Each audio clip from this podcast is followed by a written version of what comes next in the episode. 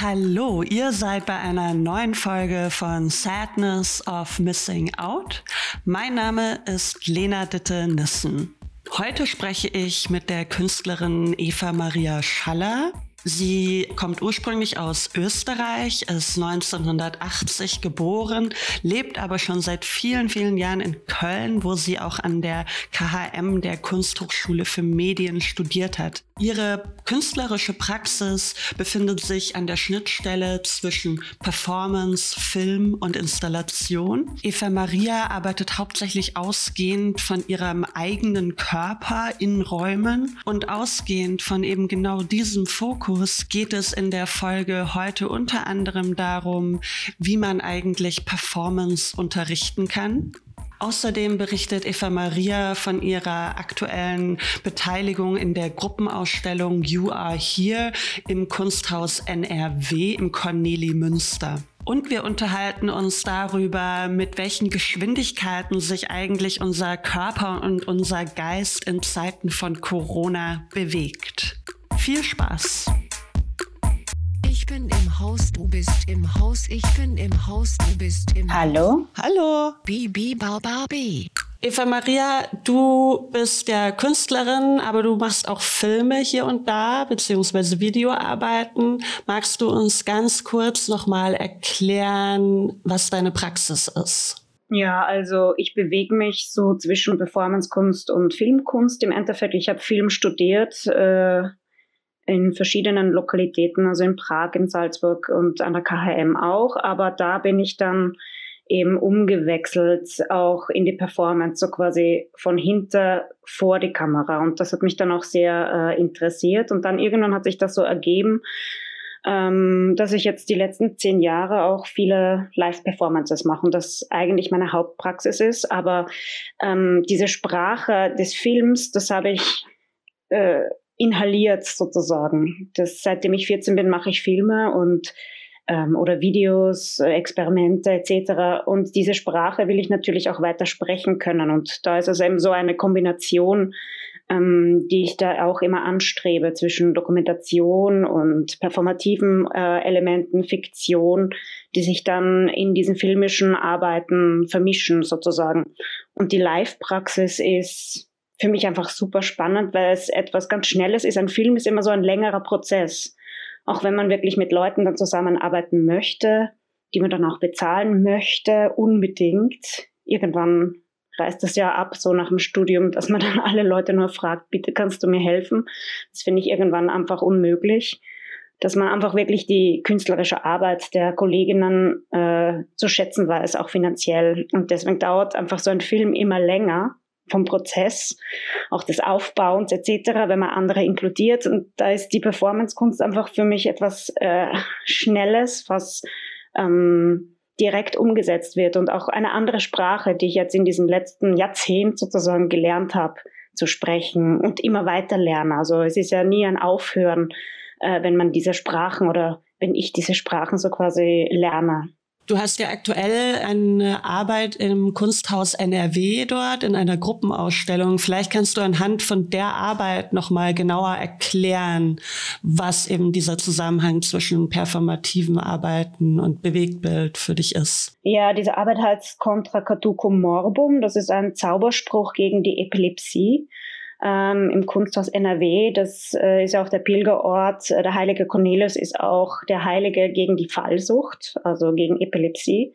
Und das hat mich einfach auch äh, interessiert, wie ähm, so quasi äh, Zaubersprüche dann äh, verwendet werden oder Analogiezauber oder ich weiß nicht, sympathetische Magie sozusagen. Ne? Äh, wenn man das ausspricht, dann ist man geheilt in dem Sinne. Und da habe ich dann einfach recherchiert, welche Zaubersprüche gibt's da. Auch dem, der erste Merseburger Zauberspruch zum Beispiel ist der Teil von und eben dieses Contra Caducum Morbum. Und ähm, da ja Corona-Zeiten sind und wir auf Abstand arbeiten, bin ich durch das ganze Haus gezogen, habe dort äh, mir Ecken gesucht und dort performativ agiert. Und du hast dann auch selber die Kamera gemacht, ne? Genau, ich habe dann ungefähr das Bild eingestellt und äh, bin mal kurz hingerannt, äh, kurz aufgenommen, um zu schauen, wo ich stehen könnte. Ähm, was ich mache, weiß ich ja dann in dem Moment erst, wenn es wirklich passiert.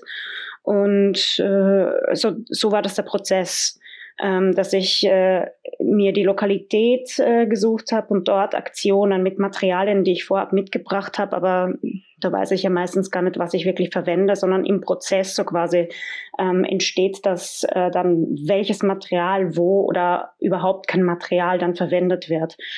Natürlich sind es keine Live-Performances, sondern wirklich für die Kamera gedachte. Das ist für mich immer ein großer Unterschied, weil es dieses Framing gibt. Und dieser Frame hat immer ein On- und Off-Space. Äh, das ist für mich dann auch äh, spannend, wirklich nur für dieses Frame äh, zu arbeiten. Es ist was anderes, wenn ich dann wirklich live agieren kann und in Kommunikation treten kann mit den Leuten, mit dem Publikum, die ja meine MitspielerInnen sind in dem Moment. Also ich kreiere dann eine äh, Performance ja nicht äh, alleine, sondern immer als Mitspielerin. Und sowas ähnliches ist es da dann auch im Film, wenn der Film rezipiert wird und äh, gesehen wird. Nur da ist natürlich der Vorteil in dem Moment, dass man ihn äh, wiederholbar machen kann. Eine Live-Performance ist für mich einfach nicht wiederholbar in dem Sinne. Du hast jetzt gerade ähm, relativ viele eben auch vom Publikum gesprochen. Die Ausstellung in NRW, die wurde ja, oder da wurde ja die Eröffnung verschoben. Ist das richtig? Die Eröffnung war online am 9. Mai sozusagen, aber jetzt kein Livestream oder eine Performance, die ich dort sonst live gemacht hätte online, sondern einfach nur mit äh, einer Dokumentation. Und jetzt ab 23. Mai ist sie auch für Publikum geöffnet. Und wird dann die Performance von dir noch stattfinden? Die wird dann stattfinden, wenn es ein äh, Sicherheitskonzept gibt im Endeffekt. Also ah ja, okay. ähm, wir wissen das noch nicht, wie, wie zugänglich das gemacht werden kann. Und meine Idee ist dann natürlich mhm. schon im Außenraum zu arbeiten, dass es auch möglich ist, dass mehrere Leute dann ähm, einen Weg mit mir so quasi gehen. Ähm, und weil in Innenräumen dürfen dann einfach sowieso nicht so viele Menschen dann sein. Und der Außenraum bietet sich ja dort in Cornelie Münster ja auch an. Du hast mir geschrieben vorher auch, dass du einen Online-Workshop gegeben hast zu Performance. Wie, wie ging das und wie geht da dieser, ne, dieser Gegensatz zwischen digitalem Raum und so der realen, anfassbaren und äh, ja, Körperlichkeit im dreidimensionalen Raum zusammen? Das ist für mich so eine äh, spannende Frage und der Workshop, der hat auch so eine Art äh, Thematik des On- und Off-Spaces. Was ist gerade on und was ist off, weil wir nur beschränkt sind auf diesen äh, Videoscreen sozusagen oder die Kamera äh, am Handy oder am Computer. In welchen Räumen bewegen wir uns gerade und wohin verschwindet auch unsere Körperlichkeit und auch die Frage der Propriozeption, also unserem sechsten Sinn. Wo stehen unsere ähm, Körperteile in Relation zueinander, zu anderen Menschen und auch im eigenen Raum. Wenn man den ganzen Tag nur vor Zoom verbringt oder Jitsi oder äh, andere Videokonferenz-Tools, äh, wie es ja jetzt äh, gerade sein muss, sozusagen, mhm. ähm, wo geht unsere Körperlichkeit dann auch hin? Ne? Ähm, weil ich einfach extrem körperlich arbeite und mit äh, äh, Partizipation mit dem Publikum sozusagen oder mit Präsenz was ist Präsenz dann wirklich auf diesem Screen, wo dann jeder dann sein Video ausschalten kann oder andere Dinge tut, während äh, die Vorlesung oder der Workshop stattfindet sozusagen. Und da ist auch mein Interesse, wie kann ich diese Leute dann auch dran behalten? Welche Interaktionen sind dort mit diesem Multiscreen dann auch möglich? Wie können wir uns da so quasi berühren und nicht nur über ja, Videos, die wir davor machen und die wir anschauen und analysieren und schauen, wie wir uns im Raum Raum bewegen oder welche Objekte wir äh, benutzen, sondern welche Interaktion ist da auch noch weiter möglich. So auch, wie wird unsere zukünftige Kommunikation ausschauen? Ne? Das ist auch so eine, eine große Frage. Mhm. Wenn wir jetzt alle auf diesen Screen und äh, auf unseren Computer angewiesen sind und nicht mehr herumfliegen können und trotzdem einen riesigen CO2-Abdruck hinterlassen, weil ja auch die Rechner äh, Dauerleistung brauchen und CO2 verbrauchen. Das sind aber so große Fragen, die jetzt gerade anstehen, ähm, die ich spannend finde in diesem Prozess, auch im Workshop. Und welche konkreten Lösungsansätze sozusagen als Antworten auf die ganzen Fragen, die du auch gerade aufgemacht hast, habt ihr da ähm, ausprobiert?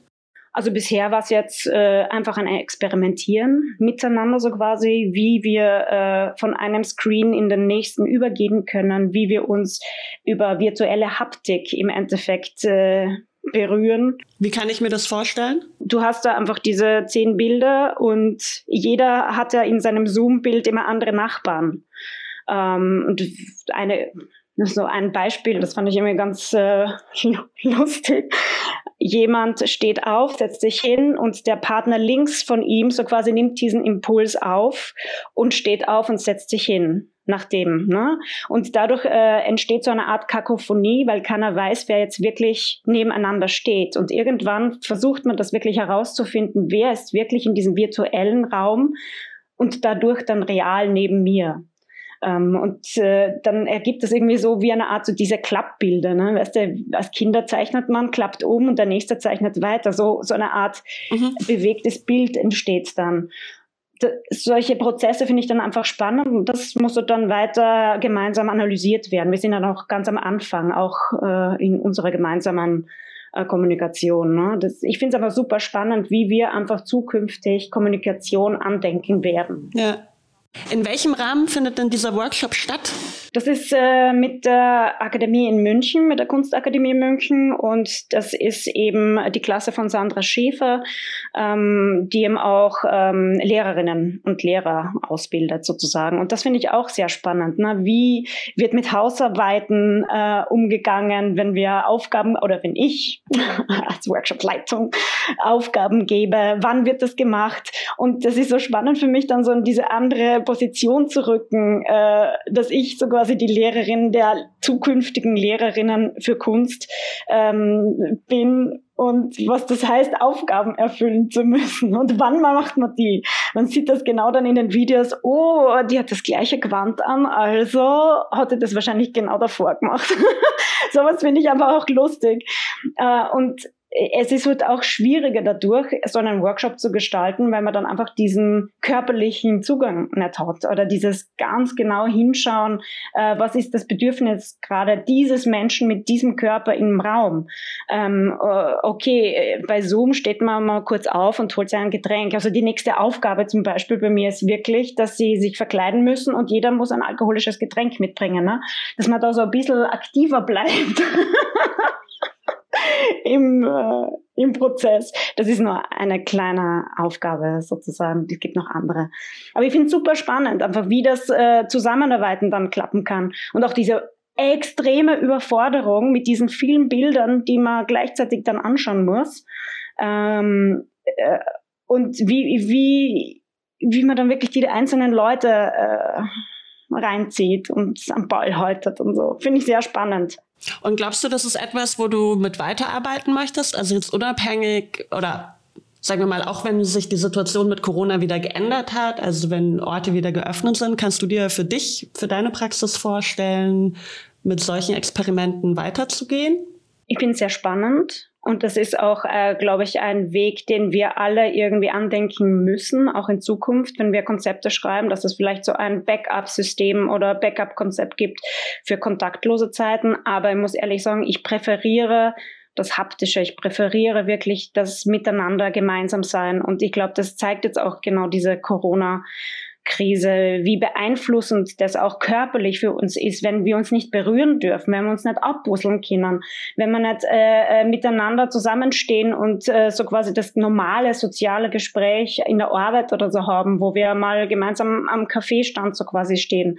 Ich glaube, das ist einfach, das hat wirklich viel aufgezeigt, welch krasses Süß, ähm, soziales Wesen der Mensch eigentlich ist. Und das finde ich einfach äh, mhm. nach wie vor für mich ein Hauptanliegen. Das ist das, was ich äh, versuche zu machen, auch mit Performances, ne? Leute ins Begegnen zu bringen. Ich finde ja auch spannend, ne? wie beeinflussen die Politik dann jetzt auch auf unseren Körper wirkt, ne? welche Grenzen uns da aufgezeigt äh, werden, auch künstlerisch plötzlich müssen alle natürlich online sein, aber ist es das wirklich, was wir wollen oder äh, gehen wir da jetzt so quasi mit, äh, mit diesem Schwung mit und haben eigentlich gar nicht viel zu sagen? Und diese Likes, die wir jetzt gerade alle herumklicken, das ist einfach nicht die Realität, ne?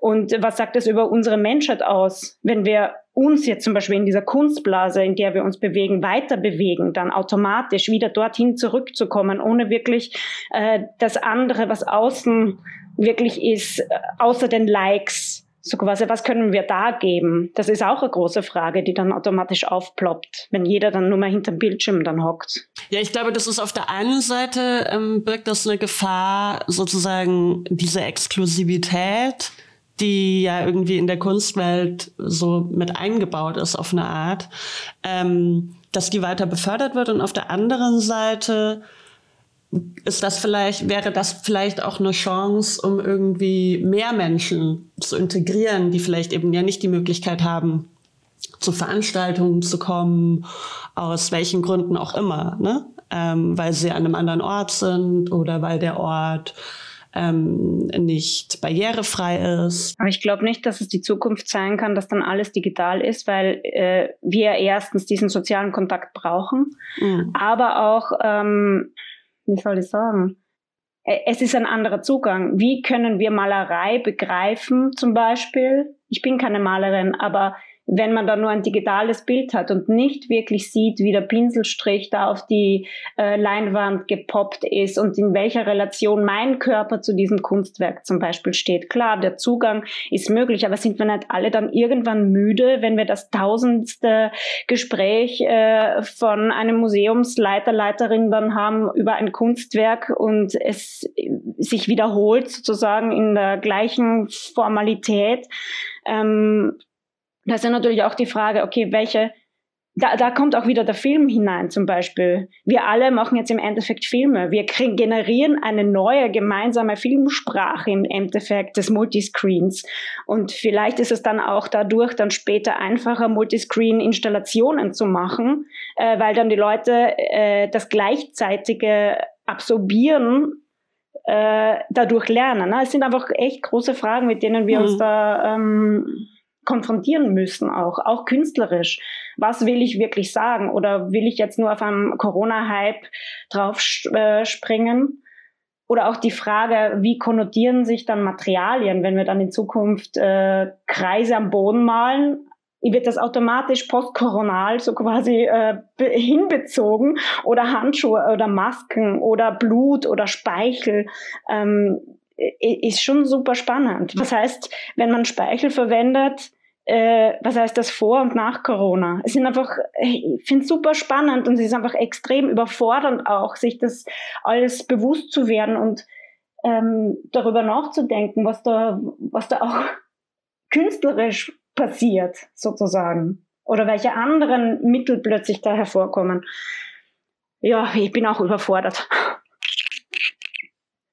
Ja, ich auch. Also ich wollte ganz viele Sachen mir angucken und ähm, habe ganz viele Sachen überhaupt nicht angeguckt, die es da so gab, also Theater oder auch die ganzen äh, Filme, die über Filmfestivals jetzt online waren mhm. und so. Irgendwie habe ich das gar nicht, ich weiß nicht, ich habe es irgendwie nicht hingekriegt. Es war mir irgendwie einfach viel zu viel und ich war irgendwie, ja, irgendwie erschlagen. Ich habe das Gefühl, ich verbrauche irgendwie ganz viel Energie damit, einfach meine eigenen Sachen irgendwie zu machen und finde es gerade für mich interessanter, mich mit Menschen auszutauschen, als mir Kunst anzugucken, tatsächlich. Also irgendwie rede ich mehr darüber, was gerade, ja, was irgendwie gerade gesellschaftlich passiert durch Corona und auch für die Kunst, was da passiert, ähm, merke aber, dass es mir immer schwerer fällt, mich da auf so digitale Angebote zu konzentrieren. Ja, kann ich total verstehen. Ich meine, Filme, glaube ich, funktionieren noch eher, weil wir jetzt ja schon die Streaming, äh, Streaming-Dienste längere Zeit haben. Aber trotzdem bin ich immer in der Verführung, auch bei Filmfestivals einfach vorzuspulen. Und das ist was anderes. Wenn ich im Kino sitze, dann muss ich den Film aushalten. Und dann irgendwann hat es doch eine Qualität gehabt, dass ich das ausgehalten habe, äh, etwas zu sehen, was ich total nervig finde und dann hinterher dann doch denke, boah, ja, eigentlich das war's. Mhm. Also äh, das ist einfach ein anderes Herangehen dann auch und diese Schnelllebigkeit und auch wenn die Messen jetzt online sind etc. Ne, das wird durchgescrollt, schnell, schnell oder wenn man äh, in Kauflust ist sozusagen, ne, ich kaufe mir jetzt irgendwas, zack, zack, das geht ganz schnell. Da ist halt auch die Geschwindigkeit eine ganz andere und das ist, glaube ich, das, was wir danach postkoronal dann wieder lernen müssen, eine andere Geschwindigkeit einzunehmen, obwohl wir so ausgebremst mhm. wurden körperlich wirtschaftlich und finanziell und alles. Wir sind so richtig in die Nullbremsen gegangen, äh, aber virtuell äh, um 300 Prozent schneller. Und wie, wie korrelieren da diese Geschwindigkeiten miteinander? Das ist schon krass, Alter. Also, nur dass, dass wir körperlich irgendwie runtergefahren sind und gleichzeitig irgendwie unsere, ja auf Englisch irgendwie das Mind, äh, ist so auf Hochtouren. Ne? Ja ähm, ich glaube, das, also damit, das, damit korrespondiere ich irgendwie oder das hat bei mir irgendwie so das, so ein Gefühl ausgelöst, was ich irgendwie, was ich irgendwie hatte oder immer noch hab.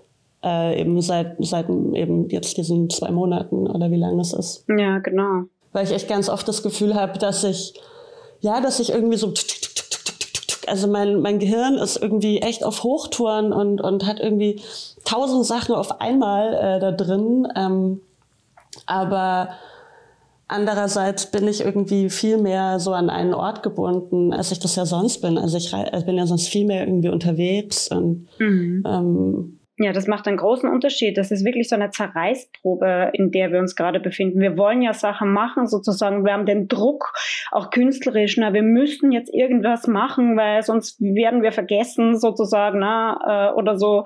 Oder es wird uns so suggeriert, dass das dann so ist. Ähm, äh, dass einfach wir da echt ein Loch dazwischen haben oder wir einfach in diesen zwei Geschwindigkeiten gleichzeitig laufen müssen, aber wir entweder hinterherhecheln oder den anderen Teil nachziehen müssen. Es ist schon krass, wie wir da in welcher Spannung wir da jetzt auch stehen, ne? welcher elektrischen Ladung wir da immer, die überbrücken muss sozusagen die ganze Zeit. Also wenn ich nicht drei, viermal die Woche laufen gehe, dann, dann dreht mein Gehirn richtig ab. So, also dann bin, dann bin ich so komplett auf Übersteuerung. Ähm, das geht bei mir nur, wenn ich halt den Körper auch sozusagen irgendwie auslaste, der eigentlich irgendwie ruhig gestellt ist. Ja, ich bin dafür viel im Garten. Ne? Das ist der Luxus, wenn man ein bisschen außerhalb wohnt. Ähm, da kann ich draußen herum, egal ob es jetzt Rasenmähen oder Dornen schneiden oder im Boden herumhacken ist. Es gibt eine andere Rhythmik dadurch ne? oder eine Erdung, äh, wenn so eine Bewegung im Draußen stattfindet und nicht nur eben vom Computer oder im Innenraum. Das ist schon Luxus, wenn wir rausgehen dürfen. Ne? Wenn ich jetzt an Spanien denke, die nochmal zwei Wochen verlängert haben, äh, die Ausgangssperre, ich meine, boah, da kannst du ja nicht mehr atmen. Warst du denn schon in Ausstellungen, die jetzt wieder geöffnet haben? Nein, da war ich nicht. Ich, wär, ich bin so ein bisschen, also mein, ähm, natürlich habe ich die Ausstellung in äh, kurz aus NRW aufgebaut. Ja. Ähm, und da war es mir einfach schon zu viel, so viele Menschen zu sehen, muss ich ehrlich sein. Ne? Eigentlich mhm. war ich ziemlich froh jetzt über diese entschleunigte Zeit, dass dieser Anspruch, etwas machen zu müssen, heruntergeschraubt wurde. Ähm, und da ist mir auch ganz viel aufgegangen, wie ich da durchhetze im Endeffekt durch Dinge. Wenn ich mir was jetzt anschauen möchte, gehe ich da bewusst dahin. Ähm, und ich, ich, bin noch nicht so, äh, ich gehe jetzt noch nicht so gerne in die Stadt rein, muss ich ehrlich sagen, ähm, weil es mir einfach zu überfordernd ist es sind dann plötzlich so viele Menschen gleichzeitig am Gehsteig oder äh, wenn du in ein Kaufhaus gehst oder so, das ist, äh, ich muss mir da erst langsam wieder dran gewöhnen, so quasi diese Entmenschlichung, wieder Menschlichkeit hinzufügen. Ja, dazu muss man vielleicht noch sagen, äh, das wissen ja die äh, Hörerinnen und Hörer nicht, ähm, dass du ja so ein bisschen außerhalb von Köln lebst. Ja, das ist, ist ein großer Unterschied, auch was Lärm und so betrifft. Ne? Aber ich finde das echt so krass, wie sie dich dieses Lärmempfinden so schnell verändert hat. Auch mit Leuten in der Stadt, ne? wenn dann plötzlich ein Monat weniger Autos fahren oder keine Flugzeuge und dann fliegt plötzlich so ein Flugzeug drüber, was das mit einem eigentlich macht, dieser Dauerlärm, was das auch für körperliche Auswirkungen auf uns hat und auch unser Denken.